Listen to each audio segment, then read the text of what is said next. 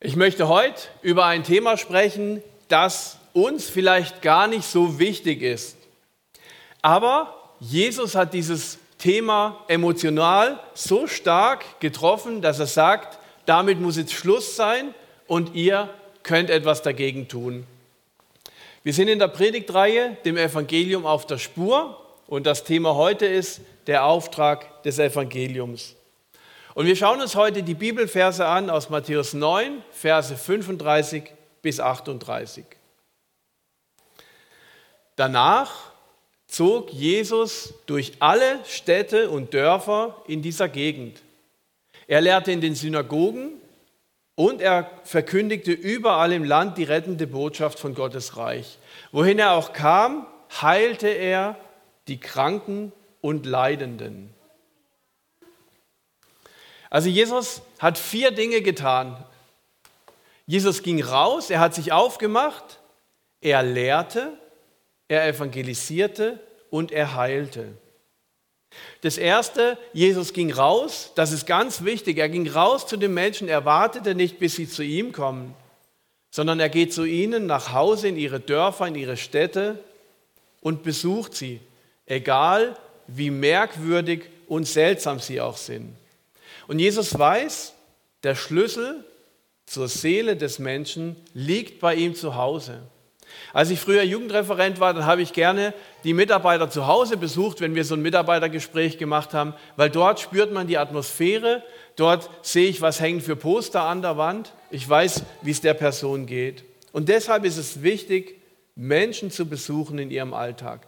Nur wenn ich rausgehe, sehe ich, wie Menschen leiden und dann wird mein Herz bewegt. Das Zweite, Jesus lehrte, also er predigte in verschiedenen Synagogen, also dort, wo Menschen zusammenkamen, die Gott bereits kannten. Jesus hat das genutzt, was schon da war. Zu diesem Zeitpunkt war es ihm noch erlaubt, später wurde es ihm dann verboten. Als drittes, er evangelisierte, also er sprach zu Menschen, die Gott noch gar nicht erkannt hatten. Auf Straßen, auf Plätzen, eben dort, wo Menschen sich sammelten. Und Jesus gibt sich unheimlich viel Mühe, damit Menschen ihn kennenlernen und erleben, dass Gott ewiges Leben und Versöhnung für sie anzubieten hat. Durch den Einsatz von Jesus kamen viele Menschen zu Gott, haben zu Gott gefunden nicht alle, aber viele. Und ich habe mich gefragt, wenn es die Wahrheit ist, dass Jesus der einzige Zugang zu Gott ist, Jesus die Wahrheit in Person ist, in ihm das volle und sinnerfüllte Leben zu finden ist, komplette Vergebung von allem, was ich jemals falsch gemacht oder gedacht habe, Jesus ein Leben aus seiner inneren Kraftquelle zu bieten hat, die unabhängig machen kann von menschlichem Druck. Jesus eine Quelle der Weisheit bietet, die es sonst nirgends gibt. Jesus mir eine Liebe schenken kann, die man sich nicht selbst beibringen kann. Jesus meiner Seele ewiges Leben verspricht an einem Ort, an dem es kein Leid, keine Tränen und kein Ärger mehr gibt. Jesus meine Hoffnung ist, wenn mein Leben gerade völlig kaputt scheint. Und in der Ukraine gibt es tatsächlich Menschen, die hoffnungsvoll sind, obwohl sie gerade liebe Menschen verloren haben, obwohl sie auf der Flucht sind. In der realen Welt hat Gott eine reale Hoffnung zu bieten. Wenn das alles stimmt, wenn das alles Realität ist, dann frage ich mich, weshalb glauben dann so viele nicht an Jesus? Ich habe euch zwei Grafiken gemacht, mitgebracht. Ähm okay, es stimmt was in der Reihenfolge nicht. Okay. Wenn Eltern von Menschen keine Christen sind, dann ist die Wahrscheinlichkeit, dass jemand zu Jesus findet, zwischen 3 und 6 Prozent irgendwo. Also nehmen wir mal von, gehen wir mal von 5 Prozent aus. Menschen, die jetzt ganz normal aufwachsen, vielleicht irgendwie durch einen Freund, Freundin, durch eine Evangelisation oder irgendetwas zu Jesus finden, kann man annehmen, dass es zwischen drei und sechs Prozent sind. Wenn Menschen Eltern hatten, die an Jesus glauben, die eine lebendige Beziehung mit Jesus leben, dann ist die Wahrscheinlichkeit, dass jemand auch ein Nachfolger von Jesus wird, liegt die bei zwischen 30 und 70 Prozent. Ich gehe jetzt mal hier von 50 Prozent aus. Weshalb ist das so ein großer Unterschied? Warum werden Kinder, deren Eltern eine lebendige Beziehung zu Jesus haben, eher zu Nachfolgern? Weil für sie gebetet wird, weil ihnen das Evangelium erklärt wird, und zwar über einen langen Zeitraum, und weil sie erleben, was es bedeutet, mit Jesus unterwegs zu sein. Im Umkehrschluss bedeutet es also, wenn ich ähm, für Nichtchristen bete, ihnen das Evangelium verständlich erkläre und meinen Glauben authentisch und echt vorlebe, also nicht vorspiele, sondern wirklich vorleben, dann haben sie auch eine Chance, Jesus kennenzulernen. Unser Denken darf sich da ändern in eine andere Richtung. Was müssen wir tun, damit Nichtgläubige verstehen, dass Jesus ewiges Leben zu bieten hat? Wir sitzen auf so einem großen Wissensschatz und behalten ihn doch oft für uns. Jesus tat noch das vierte. Er heilte die Kranken. Jesus redet nicht nur, er tut auch was. Er macht gesund. Sein Auftreten hatte eine konkrete Auswirkung auf das Leben der Menschen, die an ihn glaubten. Heilt Jesus heute auch noch? Auf jeden Fall. Allerdings glaube ich, dass die weit entwickelte Medizin bereits das Wunder Gottes ist, das er uns schenkt.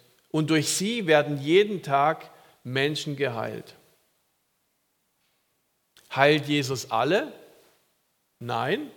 Jesus hat auch vor 2000 Jahren nicht alle geheilt, die krank waren. Sonst wären diese Menschen ja heute noch am Leben.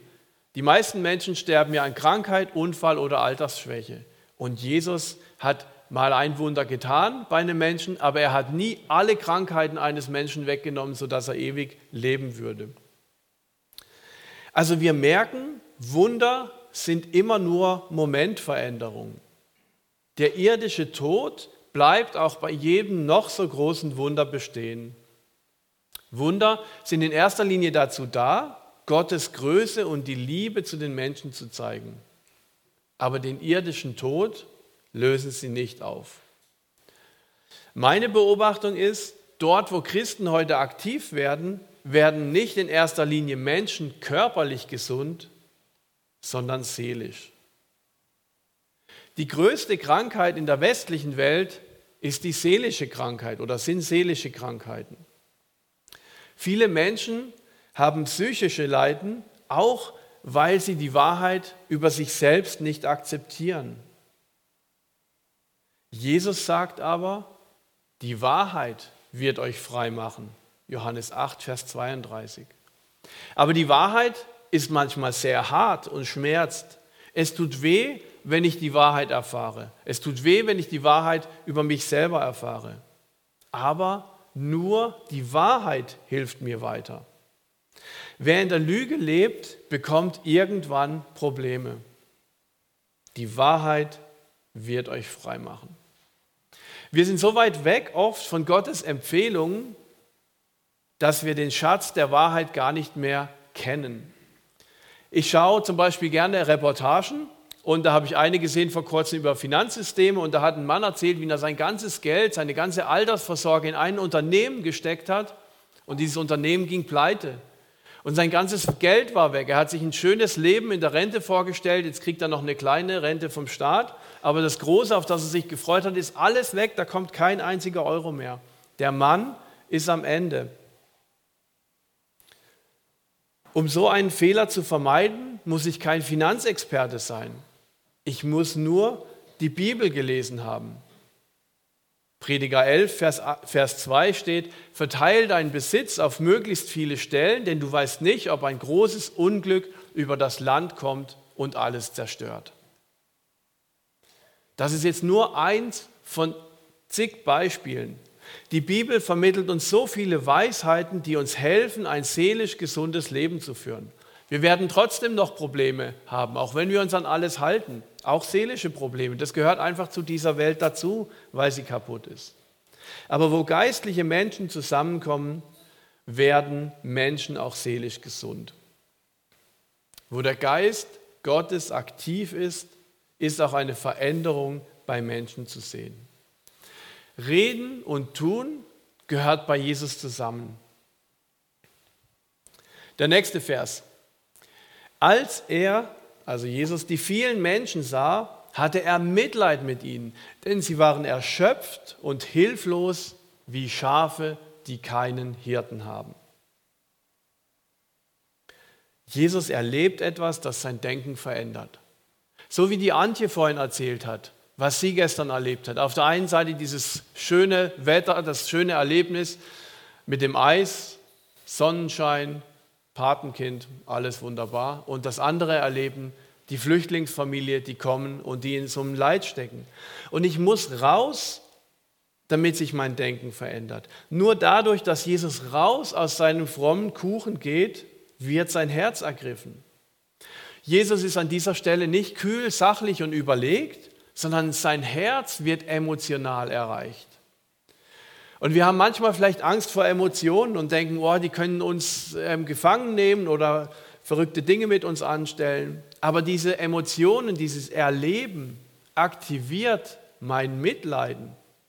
Jesus spürte und erlebte, dass diese Menschen geistlich verloren sind und einmal nicht mit seinem Vater im Himmel in der neuen Welt Gottes feiern werden, sondern sie werden verloren sein.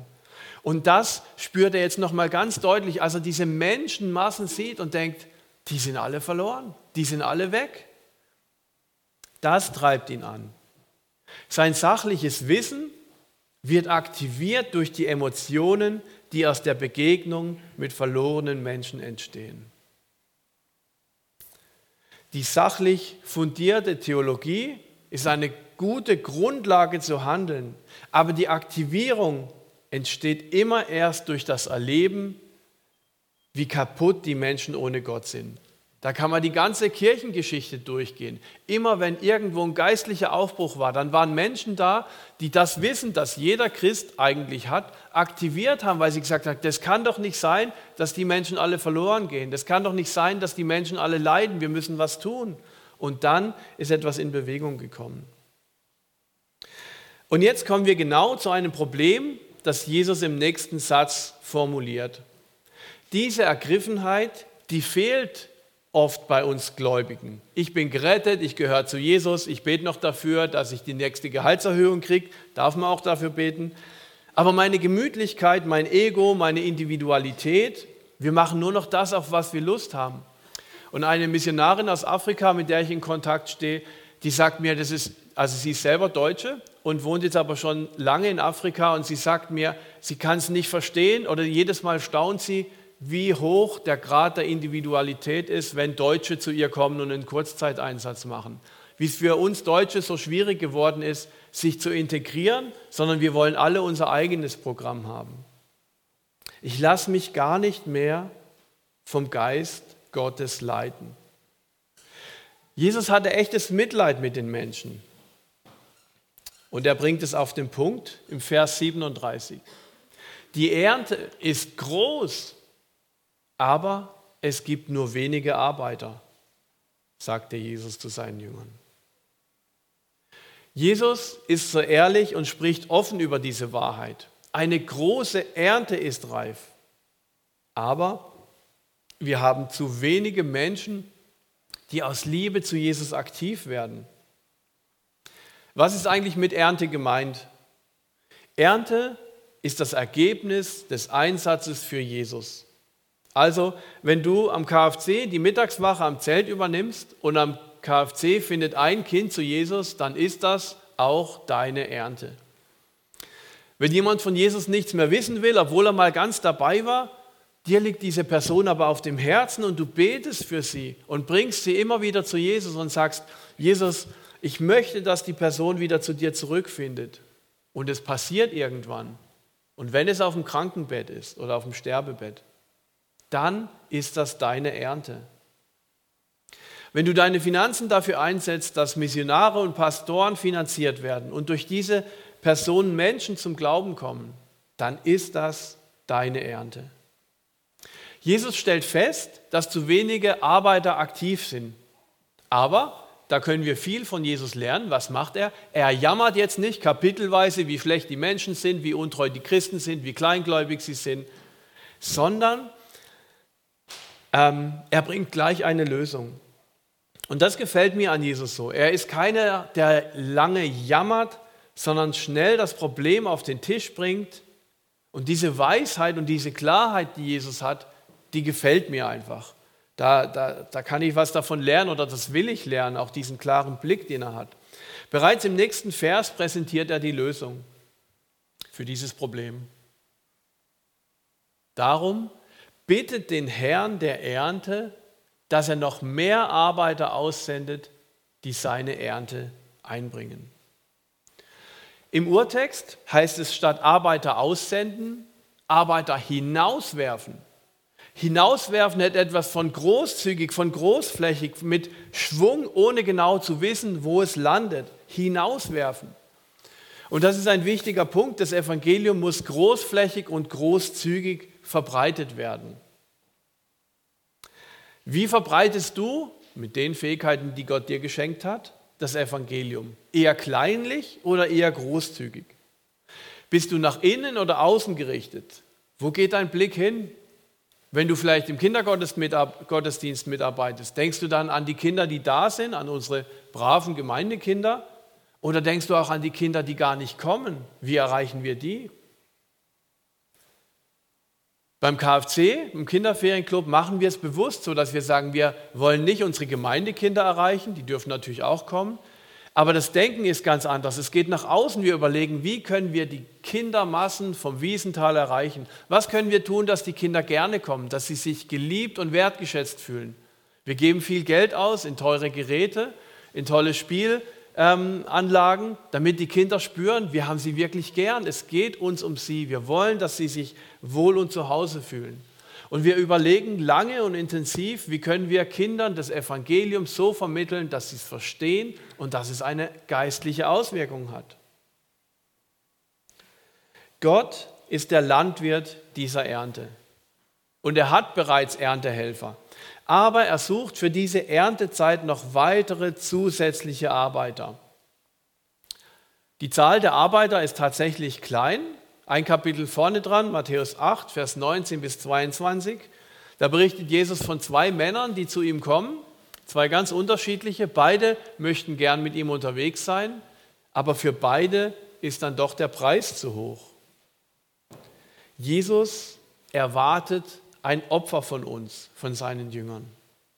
Ja, es ist richtig, wir werden gesegnet, aber zuerst erwartet Jesus das Vertrauen zu ihm, den Schmerz auf etwas zu verzichten, um in seiner Welt etwas zu bewegen. Und dann wird er uns auch segnen. Aber ohne Schmerz keine Ernte. Ohne Schmerz keine Ernte. Wenn ich hier die Gemeinderäume putze, gebe ich zu, da habe ich oft keine Lust dazu. Und dann muss ich mir manchmal sagen, Jesus, ich tue es aus Liebe zu dir, damit Menschen hier von dir hören und dich kennenlernen. Das ist jetzt zugegeben ein sehr kleines Opfer, aber es ist ein kleines Opfer, auf dem auch ein Segen liegt. Und ich frage dich, was ist dein Opfer? Wo bist du herausgefordert, das zu tun, was Gott dir aufs Herz gelegt hat? Es geht bei diesem Bibeltext nicht darum, dass die Gemeinde weitere Mitarbeiter braucht. Wir haben am Freitag und am Samstag unser Mitarbeiter-Dankesessen, wo wir den Mitarbeitern Dankeschön sagen für ihren Einsatz, den sie bringen. Wir haben um die 100 ehrenamtliche Mitarbeiter, die sich hier engagieren. Das ist genial. Aber das Ziel von Jesus ist nicht, dass wir irgendwo noch mehr Mitarbeiter bekommen, sondern Jesus braucht Helfer, die von Gottes Geist getrieben sind, die erfüllt sind mit einem starken Glauben, mit einer heiligen Liebe gefüllt, die mit den Augen von Jesus sehen können, die Leid wahrnehmen und Hoffnung mitbringen.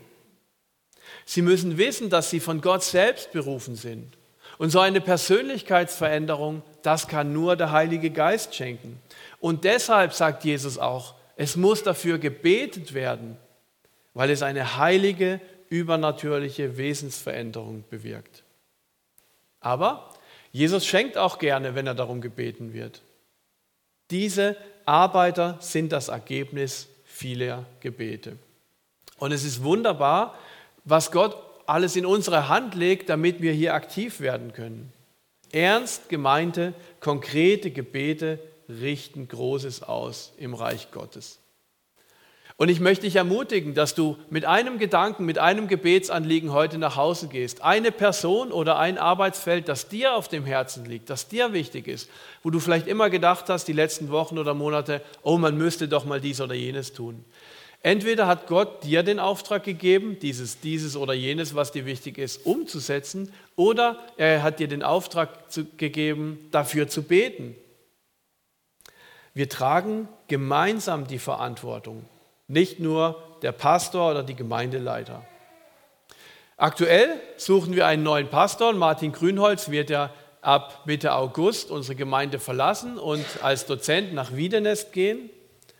Und wenn du zu unserer Gemeinde gehörst, dann ist es deine Verantwortung dafür zu beten, dass Gott einen neuen, geistlich reifen Pastor zu uns in die Gemeinde beruft, der zu uns passt.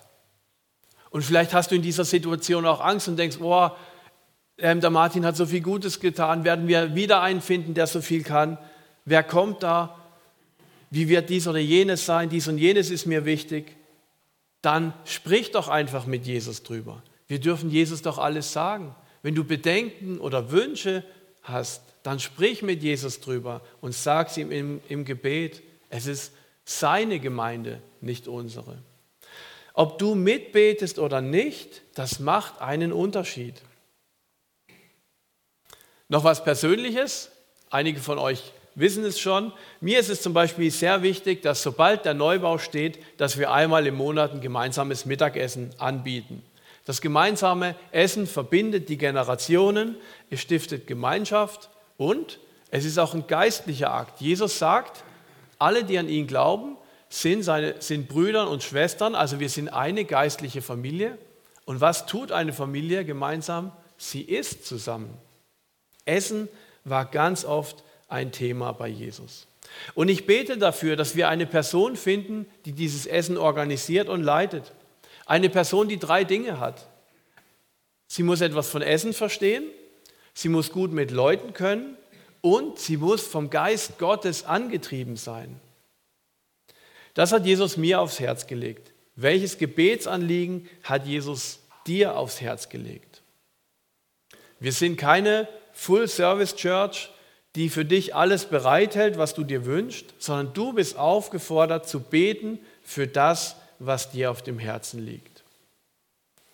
Es muss gebetet werden für geistlich reife Mitarbeiter. Ein Herz kann nur durch den Geist Gottes verändert werden. Jesus liebt die Menschen, er leidet, weil sie leiden. Aber nicht jeder fromme Mensch liebt die Menschen. Die Pharisäer, na, die Pharisäer, über die wird gesagt, dass sie gesagt haben in Johannes 7, Vers 49, das Volk, das nichts vom Gesetz weiß, ist verflucht. Also die, die eigentlich eine gute Motivation haben, die das Wort Gottes täglich lesen, studieren und forschen, die, die ärgern sich über, über das verfluchte Volk. Die haben gar keine Liebe zu den Menschen. Es ist sehr wichtig und richtig, die Bibel zu lesen, zu studieren, sich darüber auszutauschen.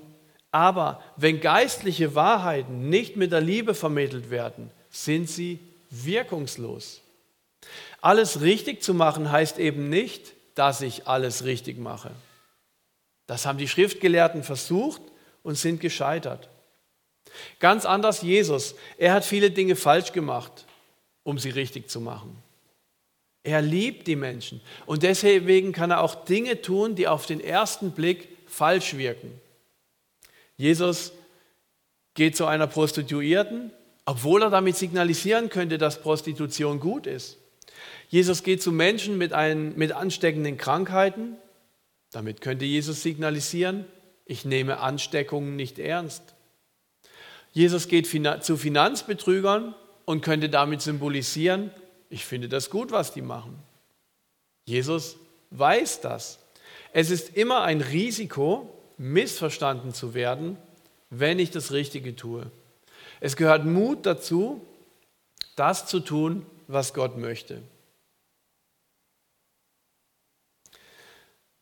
Wisst ihr, welcher Bibelvers für mich persönlich ganz wichtig ist, den ich mir selber zusage, den ich für mich in Anspruch nehme, wenn ich frustriert bin oder wenn ich denke, oh, wie viel hat das überhaupt noch Sinn, was wir hier machen als Gemeinde? Ähm, wenn ich mal so einen Tiefpunkt habe, wo ich denke, oh, jetzt brauche ich Ermutigung, dann hole ich mir den Vers aus Galater 6, Vers 9. Lasst uns also nicht müde werden, Gutes zu tun es wird eine Zeit kommen, in der wir eine reiche Ernte einbringen. Wir dürfen nur nicht vorher aufgeben. Uns ist versprochen, dass wir eine reiche Ernte einbringen. Nicht ein mickriges Häufchen Elend, sondern eine reiche Ernte. Und deswegen dürfen wir großzügig Gottes Wort rauswerfen. Großzügig denken beim Neubau, großzügig denken beim KFC, großzügig denken bei deinem Projekt, das dir auf dem Herzen liegt. Dieser Vers ist für mich Antrieb, hier in der Gemeinde zu dienen, mit Hoffnung in die Zukunft zu schauen und groß zu denken. Aus Liebe zu den Menschen, die wir noch nicht erreichen und aus Liebe zu Jesus, der in meinem Herzen wohnt. Amen.